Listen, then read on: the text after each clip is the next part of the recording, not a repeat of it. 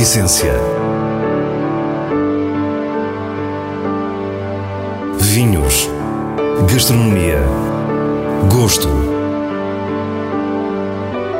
A Essência tem a autoria da revista de vinhos A Essência do Vinho, com Célia Lourenço.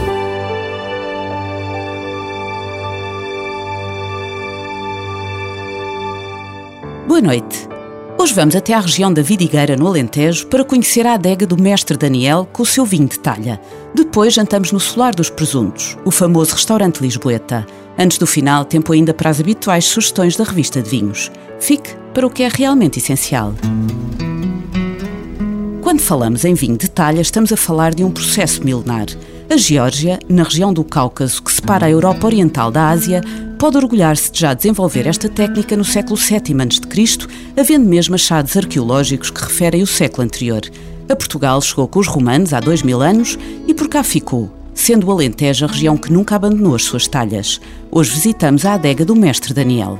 Ora, o, o, mestre Daniel surgiu, estamos em Vila Ova, numa, numa aldeia muito típica na produção do, do vinho de talha e que sempre se fez aqui vinho de, de talha. Uh, o mestre Daniel surgiu de uma herança que um amigo de, de infância recebeu da, da, família, que o avô dele era o mestre Daniel e que, que iniciou a produção de, de, vinho nesta, nesta adega onde estamos, há cerca de há mais de 60 anos. Estamos com o produtor Ricardo Santos, que nos explica o atual cenário desta aldeia, bem diferente do que acontecia até meados do século XX, onde se contavam mais de 70 adegas em elaboração. Hoje não chegam a 10. Aqui, infelizmente, durante alguns anos foi difícil, eh, ou como não havia tanta valorização do, do vinho de, de, talha, e aqui também um bocado diretamente ligado, porque a cooperativa, a adega cooperativa, quando surgiu na década de 50 e que começou a comprar as uvas aos produtores locais, era mais fácil entregar as uvas na, na adega cooperativa, obter o pagamento das uvas, do que estar a fazer o vinho. Quisemos saber quem foi então o mestre Daniel. Esta adega era usada uh, pelo mestre Daniel não só para, para a produção de vinho de talha, mas também porque ele era carpinteiro, daí o nome mestre. Não era bem mestre da produção do vinho, mas da carpintaria e usava esta, esta adega para as duas coisas, em que acaba por, como tinha vinhas próprias, trazia para aqui a, as uvas e fazia aqui o vinho também para grandes festas com os amigos, para vender, para o pessoal que trabalhava no, no campo para ele, porque também havia a tradição de, quando se acaba o dia de, de trabalho, vinha-se à adega sempre para ter o, o, vinho do trabalho. Quase imaginamos um pequeno centro de artes e ofícios que serviu de inspiração para o modelo atual. É quase num desafio com esse meu amigo de, de infância, reiniciámos a produção em 2018. Demos também aqui a denominação de 26 talhas a este projeto, porque é o número de talhas que temos na, nesta adega. E é aí que surge a, ideia do, dos vinhos do, do Mestre Daniel. Uh, é um pouco em homenagem a esse senhor que, que iniciou a produção do, do vinho aqui. Ricardo Santos é enólogo de formação, por isso quisemos saber como conjuga esse seu lado com as 26 talhas que temos à nossa frente. Aqui o desafio é mesmo não entrar aqui nada de enologia. Uh, a enologia aqui passa apenas por fazer um controle do que nós vamos ter às vezes a posteriori, ou fazer um pouco a previsão do que é que nós vamos ter de, de produto final. É, é mesmo tentar não estragar o produto que, que, teremos, porque aqui é respeitar ao máximo o terroir e aqui uh, o terroir fica bem definido, porque não há intervenção mesmo quase humana. E Ricardo, explica-nos o processo. É leveduras indígenas, com mínima intervenção, tudo quase trabalho manual, desde o que nós chamamos no, na enologia industrial chamamos a remontagem, aqui chamamos uma pisa, ou remexer o, vinho que, em que fazemos a, a mexida. O único produto enológico que entra é um pouco de, de sulfuroso e em quantidades muito mínimas, portanto não há. E aqui não sou enólogo, sou um adegueiro. É mesmo o, o termo quase quase certo para, para a minha função nesta, nesta empresa. E quando nos explica como se retira o vinho das talhas, percebemos o quão natural é todo o processo. Por baixo temos uma torneira, o batoque em que é colocada a torneira e a filtração é feita naturalmente, em como as massas estão abaixo do, do meio da talha, o líquido que está por cima vai passar por entre as massas e sair por essa torneira que é já praticamente apenas a única filtração que tem e diretamente para, para a garrafa. Vila Alva fica a pouco mais de 15 km de Vila de Frades, tida como a capital do vinho de talha. Estamos na sub-região da Vidigueira e as suas características naturais únicas parecem justificar a permanência desta tradição neste local e o reconhecimento da qualidade destes vinhos. A tal acidez mais elevada, o pH mais, mais baixo, é também muito por influência marítima que, que nós temos. Parece um pouco absurdo porque estamos em linha reta para, para o mar, estamos provavelmente a mais de 80 km, mas se nós verificarmos, é, a Serra do Mendro é o primeiro relevo de, de que se possa chamar que, que tenha alguma influência, que tem cerca de 400 metros de, de altitude, e isso é uma barreira aos ventos que, que, que recebemos da, da parte do, da, da, zona do, do, oceano, e logo aí acaba por haver aqui quase um, uma zona muito mais fresca em relação ao restante Alentejo. E essa frescura natural justifica também o tipo de vinho que historicamente sempre se associou à região. Por alguma razão também é aqui uma região de, muito tradicional do, dos vinhos brancos, mesmo as vinhas mais antigas que nós, nós temos também grande parte, cerca de 70% é, são, são os vinhos brancos. Uh, e também esse, esse, pH também ajuda que, que, que haja menos contaminações, por assim dizer, dentro da talha. Os vinhos tornam-se mais resistentes também a algumas adversidades microbianas. Ricardo usa apenas as castas tradicionais e os solos vão do xisto a um perfil mais granítico. Estamos aqui a falar dos solos pobres, que não têm grande, grandes produções, e isso ajuda também a que haja excelente qualidade da, da uva, mais concentração, uma fruta muito, muito séria e que transmite vinhos de, de, qualidade. A atual tendência para vinhos mais autênticos e menos manipulados lança um novo olhar sobre a tipicidade dos vinhos de talha.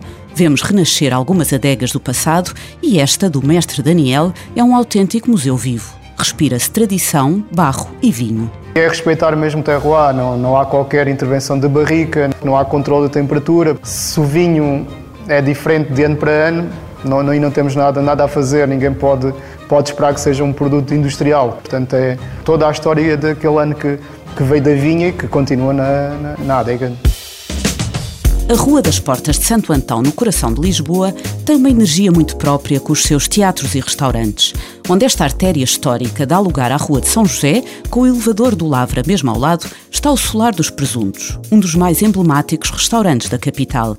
A receber-nos, Pedro Cardoso conta-nos a história desta casa.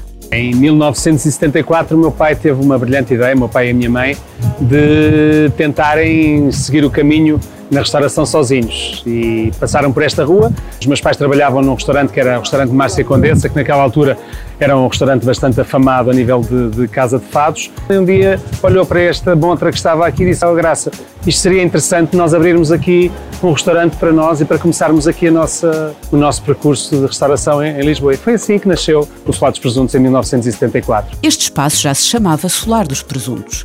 Graça e Ivariste Cardoso mantiveram o nome e, como assinatura, acrescentaram Alta Cozinha de Monção.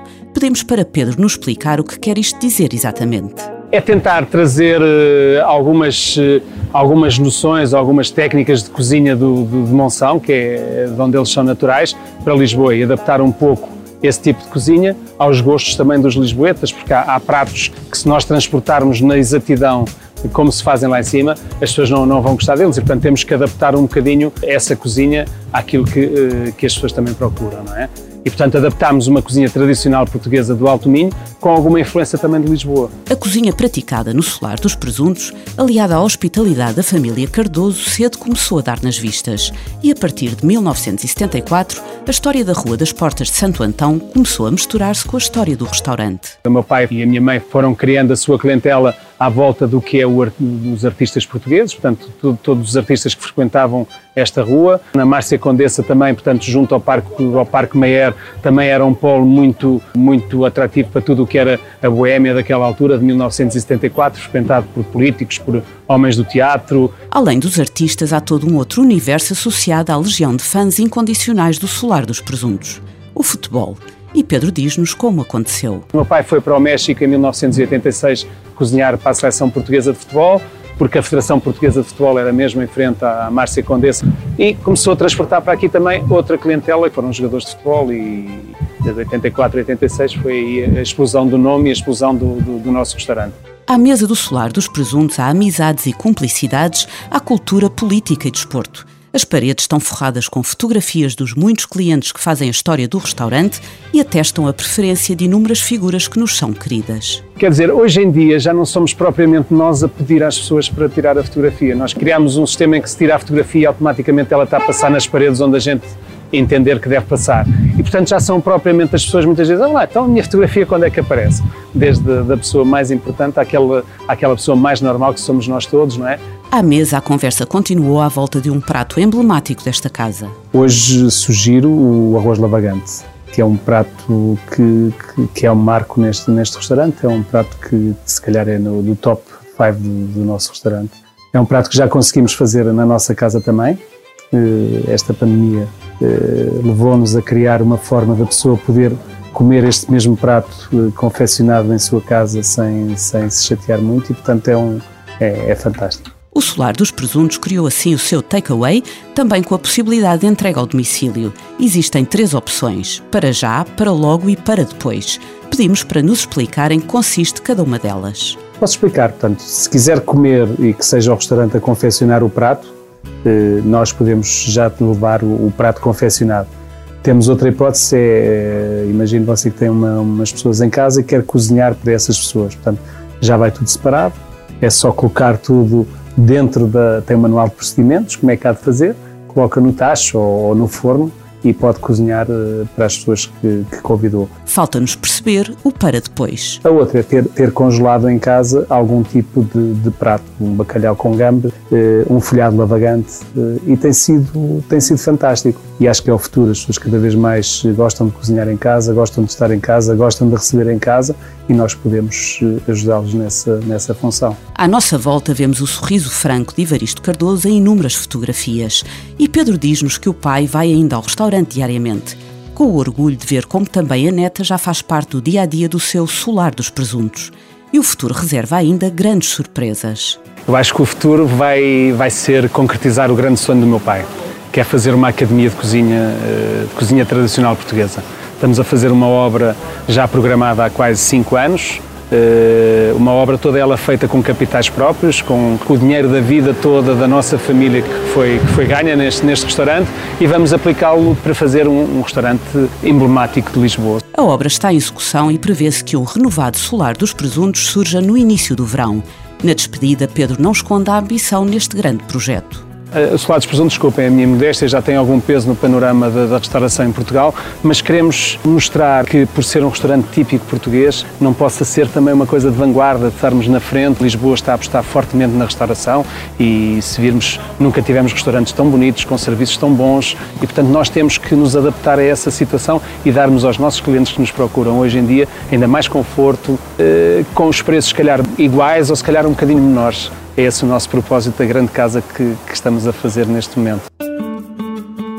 E agora as sugestões do diretor da revista de vinhos, Nuno Pires, escolhidas nos selos altamente recomendado e boa compra da revista. Coleção privada DSF Moscatel Cognac 2001 é produzido pela José Maria da Fonseca. Trata-se de um moscatel Setúbal, em cuja vinificação foi usado conhaque para parar a fermentação. É um vinho sedoso, de cor âmbar, com as virtudes aromáticas da casta moscatel onde há sempre luminosidade e alegria nas notas de citrinos. É longo, de doçura tentadora, frescura constante e sugestões finais de tabaco que nos lembram o conhaque usado. É assim um vinho altamente recomendado.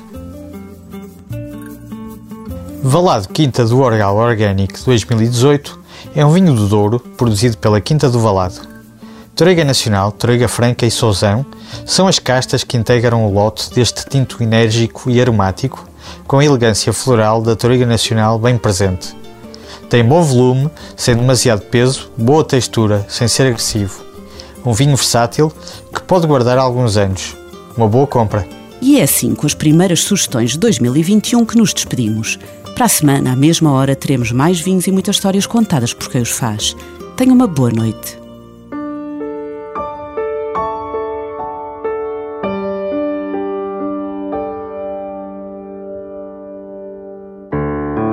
Essência. Vinhos. Gastronomia. Gosto. A Essência tem a autoria da revista de vinhos A Essência do Vinho, com Célia Lourenço.